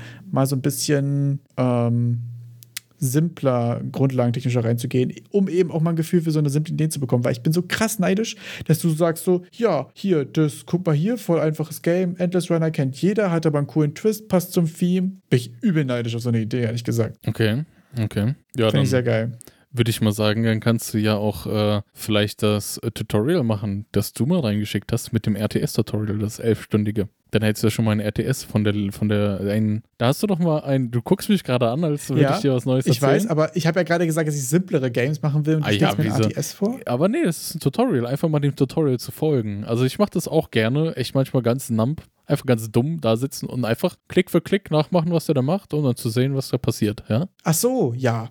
Aber mein Problem ist ja auch, dass ich mir Tutorials dann halt für RTSs, für Souls-Likes, für Turn-Based Tactics Games und so, mhm. statt so, ich schieß mit einem Ball eine Pyramide von Dosen um, weißt du? so solche Sachen. ah, okay. So okay. grundlegende, so ganz arcadige, einfache Sachen sind irgendwie die Sachen, die, oder mal so ein Snake oder ein Pac-Man oder so, weißt du, so mal Pong, dies, das. Das sind irgendwie die Sachen, die ich alle geskippt habe, weil ich mir das als so einfach alles zu, zu lame irgendwie. Ich glaube aber, die, die würde ich gerne mal irgendwie, gerade für so Game Jam-Kontext, eben solche Games auch machen können. Ich kann verstehen, dass du es geskippt hast. Das ist die, die elendige alte Diskussion mit, soll man mit einfachen Spielen anfangen oder sollst du gleich an deinem Traumspiel arbeiten? Weil wenn du die eh was anderes machen willst die ganze Zeit, dann wirst du ja gar nicht so richtig invested sein in die kleinen Spiele. Ja, das ist ja auch immer ein Struggle zwischen, äh, ne, die meisten gehen ja mit der MMO-Idee rein, sollten aber eigentlich Pac-Man machen, aber Pac-Man machen so langweilig und ich glaube, man muss irgendwo dazwischen seinen Punkt finden. Das war bei mir ja auch viel. Ich habe halt eben so ganz simple kleine Third-Person-Shooter gemacht, weil Pac-Man hat mich irgendwie nicht motiviert und das MMO ist halt das MMO-Meme. Das schafft halt einfach keiner. Und da findet man irgendwie auch eine Mitte und das hat ja irgendwie auch geklappt. Dann hatte ich auch die erste Sache, die cool war und funktioniert hat und es hat ja auch ähm, soweit funktioniert, dass ich einigermaßen was gelernt habe. Ähm, ist halt immer ziemlich schwierig. Aber übrigens, ähm, weil wir das Thema jetzt gerade haben, außer du hast jetzt aktuell noch einen Gedanken zum Game Jam. Mm, hast du denn eine Idee gehabt, irgendwas? Achso, ja, ich habe natürlich, äh, natürlich habe ich eine Idee, ja. die mal wieder ein Third-Person-Shooter ist. Ja. Also es wäre wahrscheinlich eher so ein kleines, ähm, so ein kleines Third-Person- oder Top-Down-Bullet-Hell gewesen. Und ich hätte quasi überlegt, dass du quasi eine Stage hast, die, äh, die zwei Seiten hat. Und auf einer Seite hast du quasi Gegner, die du tötest. Und alles, was droppt oder Interaktion hat oder so, wäre jeweils auf der anderen Seite des Spielfelds. Und du könntest quasi immer dann die Ebene wechseln. Mhm. Wenn du die Ebene wechselst, würde aber die Stage hinter dir resetten und eins schwerer werden. Und dann hättest du quasi so ein klassisches Dungeon Crawler-Prinzip, aber stattdessen würdest du immer die Seiten von der von der Spielfläche flippen, um danach dann quasi Health Orbs oder Experience oder irgendwas einzusammeln. Und es hat dann so ein Risk- and Reward-Ding, dass du quasi gucken muss, töte ich hier noch mehr oder muss ich rüber, um Sachen einzusammeln und mich wieder zu heilen, aber dann kommen auch danach wieder stärkere Gegner. Aber das ist auch viel zu groß für so ein Game Jam, ja, aber das ist die einzige Idee, die mir so, eingefallen ist. Also ich, ich Dummi, sitze jetzt da und denke, boah, voll die krasse Idee mit voll dem coolen Twist. Ich mache nur so oben Flugzeug unten, Auto links, rechts. So, du findest jetzt die Idee gut. So, und du kommst mit diesem voll die, Ich finde die Idee wirklich auch so nicht so krass Flip, eigentlich. Und dann gehe ich nach rechts und wenn ich nach rechts gehe auf die andere Seite, dann wird die andere resettet und schwerer, dann ist es dieses Dungeon Crawler. Du findest die Idee nicht wirklich gut, oder? Weil ich also, die jetzt so. Ich finde nee. die, find die interessant von dem, dass sie halt nicht so nicht so übel simpel ist wie meine. So, das Cabella, also von meiner Idee, das, da gibt es wahrscheinlich schon 50, äh, ich aus der Hüfte raus 50 Android-Games im Mobile Store, die das genauso machen. Aber deins habe ich irgendwie ja. noch gar nicht so auf. Hat das einen eigenen. Gibt es sowas schon?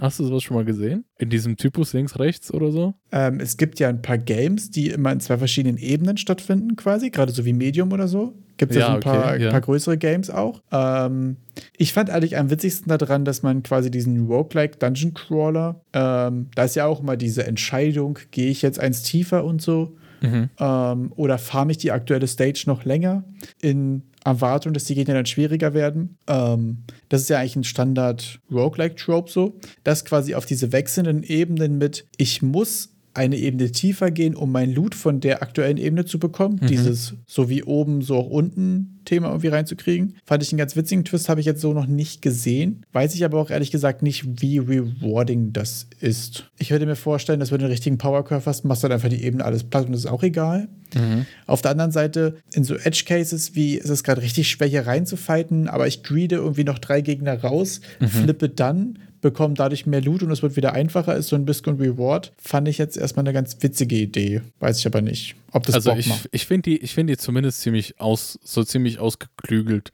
Ganz fresh. Also, aber gut, ist es das Gras ist immer grüner nebendran oder so. Oder wie beim Nachbarn. Da war doch irgendwie sowas. Ja, aber ich, das bringt mich jetzt ehrlich gesagt auf eine witzige Idee. Wieder eine Sache, die wir planen und wahrscheinlich niemals Zeit für haben werden. Ich aber werde wenn es wir nicht mal machen. Nein, gleichzeitig, Nein, nein, nein. Oder wenn was? wir ist jetzt gleich, nee, nee, nee, nee, nee, wenn wir mal gleichzeitig an einem Game Jam teilnehmen, Ja. fände ich das sehr funny, wenn jeder eine Idee hat und man muss immer die Idee des anderen implementieren, Ja, dass wir quasi einfach tauschen. ich Dass wir einfach so ein grundlegendes Designdokument machen mit so, mit so drei, vier Basics. Bei mir wäre das so Bullet Hell, man flippt die Map, immer dann werden die Gegner schwieriger, der Mhm. Loot landet auf der anderen Seite. Das wären wahrscheinlich so meine Bullet Points. Und dann müsste der andere das implementieren und quasi die anderen Designentscheidungen, Iterationen und so führen. Das finde ich auch eine witzige Aktion eigentlich. okay. Da könnte man aber so Ideenschrottwichtel machen. also, mehrere Leute hat. Dann, dann sage ich mal so, also das wird wahrscheinlich noch eher passieren, bevor wir unseren äh, Game, der für die Platte Game Jam machen. Ja. Den Game Jam für die Platte Aber das nennen kriegen wir doch mal dann. hin, oder? Aber, die, aber das Ideenschrottwichteln, das klingt doch mal mega. Gibt es irgendwie Ja. um Weihnachten rum irgendein Game Jam? Boah, gerade Weihnachten rum ist immer schwierig, aber vielleicht so in den November rein. Ja, nee, Müssen also wir wahrscheinlich offstream nochmal irgendwann mal, mal Termine klären oder so. Also ein Ludum wir Dare würde dran, sich Leute. dafür Wir vor. arbeiten dran. Äh, Also ich wollte nur sagen, ein Ludum Dare würde sich anbieten. Eines, also egal welches. Einfach nur vom Zeitumfang. Also ich gehe mal davon aus, dass es wir beide schaffen, eher ein Wochenende uns aus der Leber zu schneiden. Ja, ein Wochenende dieses Jahr wird bei mir auf jeden Fall noch ein Game Jam stattfinden, so oder so. Ähm, ja, aber Genau. Klingt gut. So viel zum Game Jam. Du wolltest noch was anderes anstimmen. Ja. Ich habe nämlich, jetzt muss ich gerade ganz kurz wieder mein Mausdings hier finden. Genau.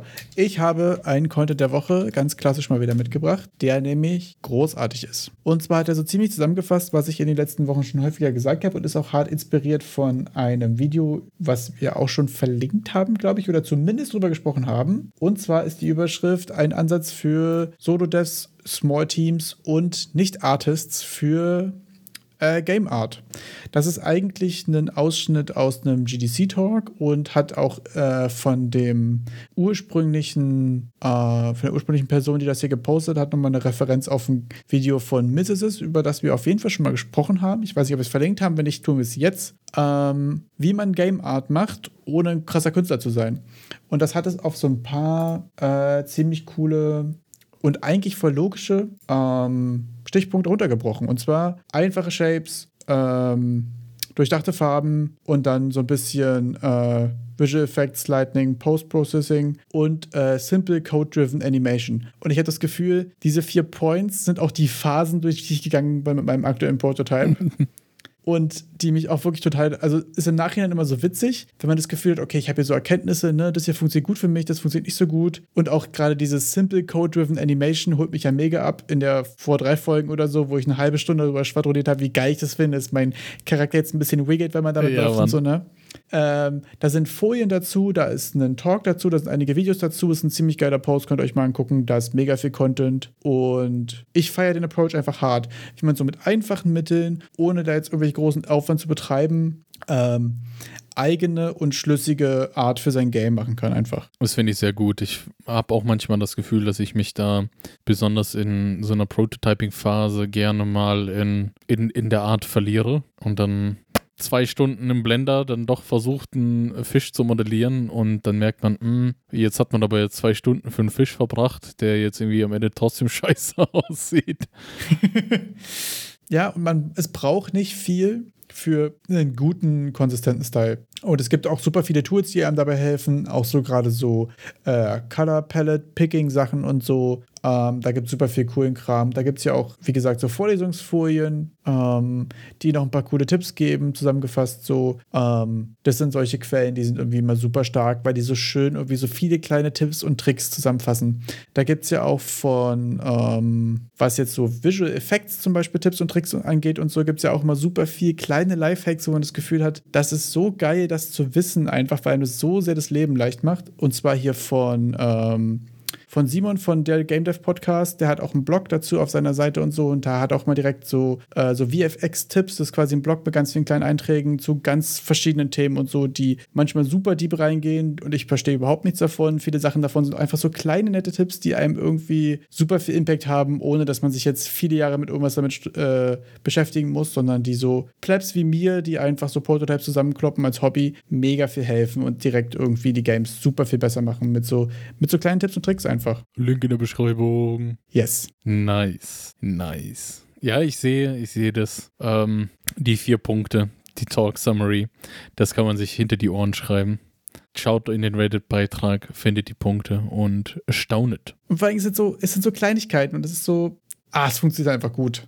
Ich hatte einfach in den letzten drei Wochen so krasse Momente damit, mit diesen Kleinigkeiten, die man so einfügt und es sieht einfach so geil aus und es ist so ein schönes Gefühl. Ich wünsche, dass ihr dieses Gefühl auch habt, äh, ich höre jetzt auf damit, davon zu schwärmen und Erik darf weitersprechen, bitte. Da kommt ja schon der direkt der nächste Reddit-Post von dir reingeflattert. Möchtest du etwas dazu erzählen? Genau, wo wir gerade über kleine nützliche Tools sprechen. Und zwar gibt es jemanden, der hat einen kleinen ähm, Palette-Creator, also so pixelige Farben, äh, wo man sich kleine Paletten zusammenbauen kann und irgendwie auch so in 3D painten kann und so ein Kram. Äh, ein kleines Tool gebaut und auf Steam released. Und es geht hier gar nicht so sehr um das Tool. Das Tool ist auch ziemlich cool äh, und ziemlich nützlich. Aber er hat auch vor allen Dingen ein bisschen darüber gesprochen, wie ist es, ein Tool auf Steam zu releasen, wie hat er Marketing gemacht, wie hat er das Gefühl, waren so die, wie haben die Algorithmen von Steam funktioniert? Zum Beispiel gerade gibt es ja immer dieses Mysterium, dass so diese zehn Reviews auf Steam voll wichtig sind und danach mag dich der Algorithmus mehr und nimmt dich wahr. So Notice Me Senpai-mäßig.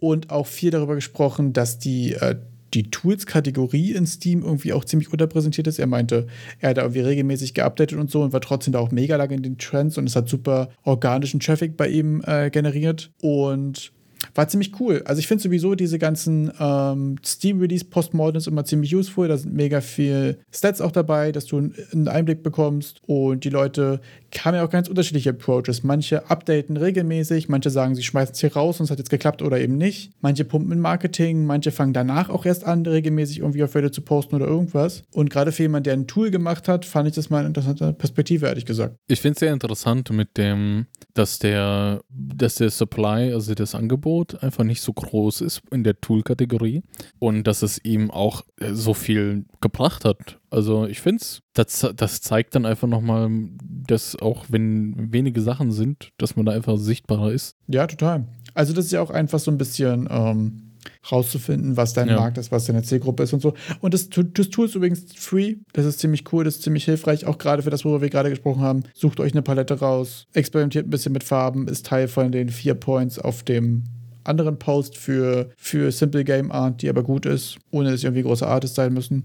Und was ich sehr schön finde an seinem Post und was ich über alles feiere, ist, wenn Leute Sachen referenzieren zwischendurch, direkt drauf verlinken und dann hast du unten auch nochmal ein TLDR mit My Personal Takeaways, was hat der Mann daraus gelernt oder die Frau und oder die Person und was ist, ähm, was ist quasi das, was er mitgeben will oder sie. Genau, finde ich irgendwie super stark. Das dann alles nochmal zusammengefasst und in kurz. Ja, sehr nice. Dann kommen wir mal zum Content der Woche, den ich so aufgefunden, aufgestöbert habe, ist in im Game Dev Subreddit hat einer nach guten Dokumentationen über Game Development gefragt. Wer, wer schon zum fünften Mal unseren Podcast die Woche gehört hat und sich sonst fragt, was kann man sich denn sonst noch Game Dev bezogenes so ein bisschen für den Abend als leichte Kost anhören?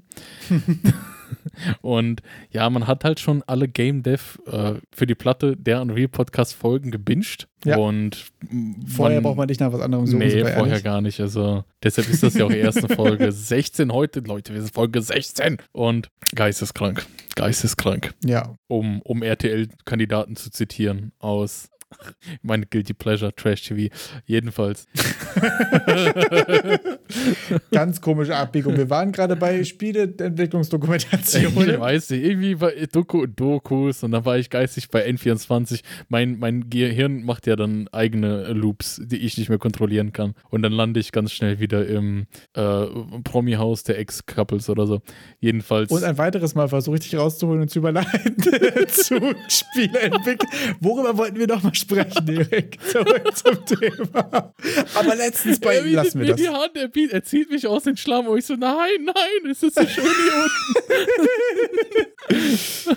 Äh, Game Dev Dokus. Da ist mitunter auch die, die No-Clip-Dokumentation, von denen auch die neulich unsere äh, viel, viel ange, angepriesene Bloodborne-Doku war. Bloodborne Remake-Doku von No-Clip. Und da gab es dann auch eine, eine Serie zum Beispiel von, oh, jetzt Jeff, Ke Je- Jeff Keighley, die Jeff Keighley? der, der, Dude, der die Gamescom eröffnet hat und da irgendwie so unter seine Ja. Fittiche gerissen hat. Und der hat auch ein paar Dokus, äh, also ein paar, eine, eine Serie mit The Final Hours of Tralala von irgendeinem Game, wo man sich das mal ansehen kann.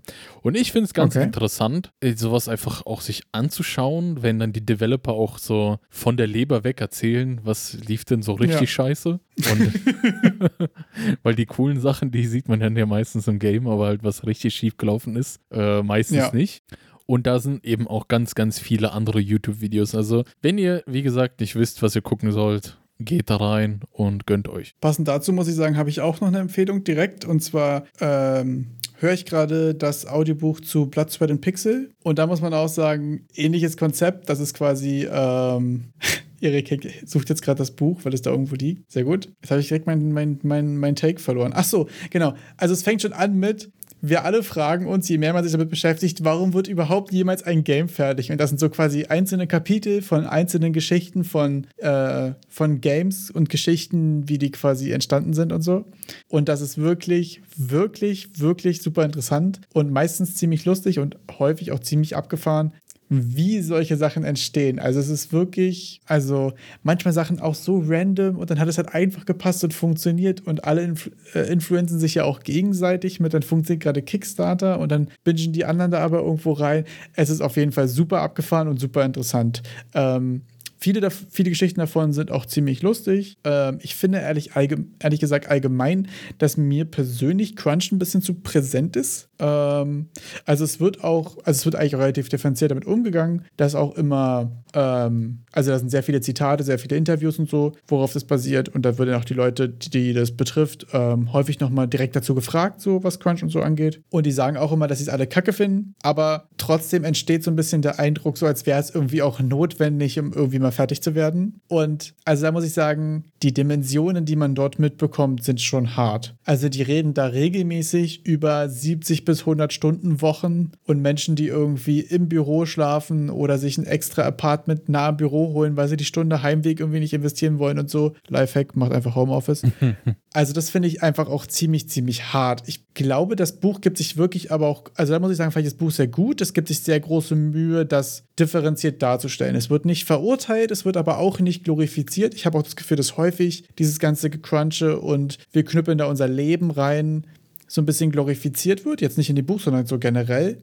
Ähm, was ich immer ein bisschen kacke finde, ehrlich gesagt, weil das ist nicht in Ordnung, die Leute davon, davon auszugehen, dass das normal ist, da 100 Stunden reinzuknüppeln und völlig auszubrennen. Genau, das fand ich aber eigentlich ziemlich gut in dem Buch, obwohl ich sagen muss, dass es wirklich auch sehr präsent ist. Also, ich bin jetzt in Kapitel 7 oder so. Das heißt, es sind sechs Game-Projekte und ich glaube, da war noch keins dabei, wo es nicht darum ging, dass Leute wochenlang, monatelang, jahrelang ihr Leben da reingeknüppelt haben und völlig ausgebrannt sind und völlig Bezug zur Realität verloren haben. Und das hat natürlich am Ende immer geklappt. Also alle Games, um die es dort geht, sind natürlich große Hits von Stardew Valley über Puff Exile bis hin zu Diablo und so.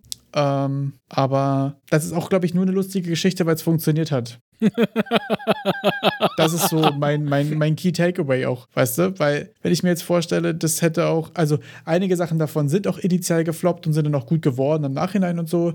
Ist auf jeden Fall interessant. Ich finde, man muss da immer so ein bisschen den Grain of Salt mitnehmen und so ein bisschen das auch differenziert wahrnehmen und sich so ein bisschen darüber im Klaren werden, was man davon hält. Gerade wenn man sich, so wie wir hobbymäßig oder auch vielleicht einige von euch und eine, vielleicht auch einige von uns vorstellen, in so einem Bereich mal zu arbeiten, ähm, ist, glaube ich, eine Sache, die man sich bewusst drüber sein muss oder eine Meinung zu haben sollte. Das habe ich wieder viel zu, viel zu ausführlich darüber gesprochen. Das ist ja wie, wie so oft. Wie so oft, wenn es gut geht, ist es im Nachhinein eine witzige Anekdote. Und wenn es äh, schief geht, dann wird dich in zehn Jahren keine Sau darüber ausfragen, weil du einfach verschwunden bist in diesem Business. Äh, deshalb denke ich Ja. auch so, ne? Also das sind die ganzen Sachen, die durch Crunch und äh, ob, äh, zum Trotz aller Widrigkeiten es geschafft haben, ein geiles Game zu werden. Aber es gibt, ich sag mal, um Ma Maßstäbe mehr die Projekte, die einfach scheitern jeden Tag, von denen man dann einfach Ja, nichts mehr hört, ne? Genau, das ist bestimmt so, dass nicht immer Familie und Freunde da alle super supportive waren, sondern dass da vielleicht auch einfach Beziehungen und Ehen und weiß ich nicht was auch einfach dran äh, zerbrochen sind irgendwie. Und natürlich in einem Spiel über Spieleentwicklung will man sich jetzt nicht darüber äh, unterhalten, wie viele von Naughty Dog haben sich äh, während der Entwicklung von Uncharted 15 scheiden lassen. Aber trotzdem finde ich auch, es ist so eine Sache, die muss man irgendwie auf dem Schirm haben, wenn man solchen Content konsumiert und wenn man da irgendwie äh, mit der Idee irgendwie ist. Sollte man. Weiß ich nicht, ich, ich stelle mich gerade wie dumm dabei aus, anders auszudrücken. Also glaub ich glaube ich glaub einfach, man sollte sich da mal ganz kurz drüber Gedanken machen, während man anfängt, die erste Todesdrohung zu verfassen, oder wie? Dass man sich so denkt, naja, die Leute haben ihr Herzblut da reingesteckt und ich äh, fange jetzt an, jemanden zu Das beleidigen auch. wegen irgendwas, keine Ahnung. Ein sehr guter Punkt, darüber habe ich jetzt auch gar nicht gesprochen. Man lernt auch wirklich krass, solche Sachen zu schätzen und zu würdigen und da mehr Respekt vorzuhaben. Auf jeden Fall. Das ist auch wichtig. Ganz witzig ist, dass ich dieses Buch auch seit letztem Jahr Weihnachten einfach in Print permanent hier bei mir auf dem Tisch liegen habe und, und Wayne hat mich schon überholt. Also ich bin erst in Kapitel 2 oder so. Ich habe das Buch jetzt aber auch seit neun Tagen, aber das Ding ist halt einfach, dass ich ähm, aktuell häufiger mal in Büros drive und das deswegen einfach auf der Autobahn höre. True. Also ich muss wirklich sagen, dass ich bei Büchern, die nicht ähm, jetzt pur Code-related sind, gerade ein harter Fanboy von Audiobooks bin, weil beim Autofahren, beim Fahrradfahren und so, Also ich lasse mir saugern meine C++ Examples vorlesen. das ist bei Pragmatic Programmer, dem Audiobuch, wirklich aber so, dass ähm, sie bei vielen Sachen sagen, okay, hier gibt es einen Link und so, ne? Und bei manchen Sachen wird es dann aber auch kurz vorgelesen und das ist manchmal auch schon an der Grenze zu, okay, ich versuche mir jetzt diese Codeseite vorzustellen, was sie damit sagen wollten. So. Aber das haben sie eigentlich, finde ich, bei dem Buch zum Beispiel sehr gut geschafft, auch ein paar Code-Snippets in Audio so rüberzubringen, dass du meinst, ah, okay, darum geht es. Okay, okay, also kein Hashtag. Finde ich sonst aber wirklich auch schwierig. Include, kleiner, IO-Stream, größer. Ich finde zum Beispiel, also wenn wir jetzt schon über, über Bücher abnörden, bei Clean Architecture gibt es auch ein Audiobuch von Robert Martin.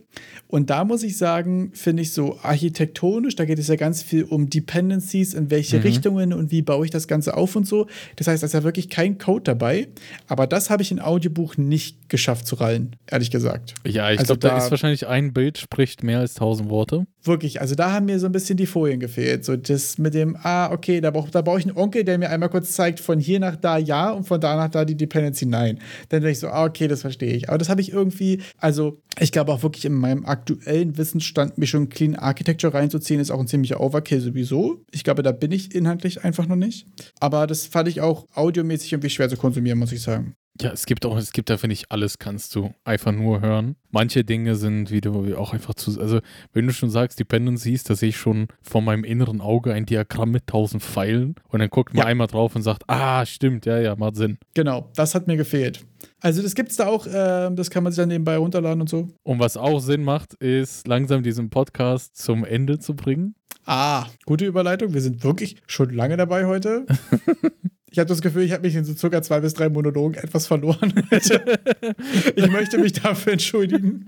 Das ist die 16. Sondersendung, äh, 16. Sendung, Folge Sondersendung. Äh, deshalb jetzt, zehn, ich schätze mal so aus der Hüfte raus, 10 Minuten länger als sonst. Das kann eventuell gut passieren, ja. Wir werden alles verlinken. Blood, Sweat and Pixels Yes, als Print und als Audiobook. yes. Und wir werden natürlich nichts daran verdienen, also gönnt euch. Und wir verlinken auch die ganzen, ganzen äh, Reddit-Posts der Woche, die wir hier äh, gefunden haben. Jo. sämtlichen Blogs und Tipps und Videos mit Game Art und VFX-Tipps, die ich gefunden habe. Da habe ich in letzter Zeit irgendwie super viel entdeckt. Ich packe die auch mal alle noch in die Liste über die Sachen, die wir heute gesprochen haben und wahrscheinlich noch zwei, drei mehr, die ich mir abgespeichert hatte, die einfach zu lang sind, über, darüber zu sprechen, aber auch zu geil, um sie nicht mit reinzupacken. Ähm, und dann würde ich mich auch schon ehrlich gesagt verabschieden und dir die letzten Worte überlassen. Ich bekomme die letzten Worte und mit dem wunderschönen Meme, das du mir geschickt hast, Don't touch my garbage, sage ich. Wir hören uns nächste Woche, Leute. Tschüssi. Ciao.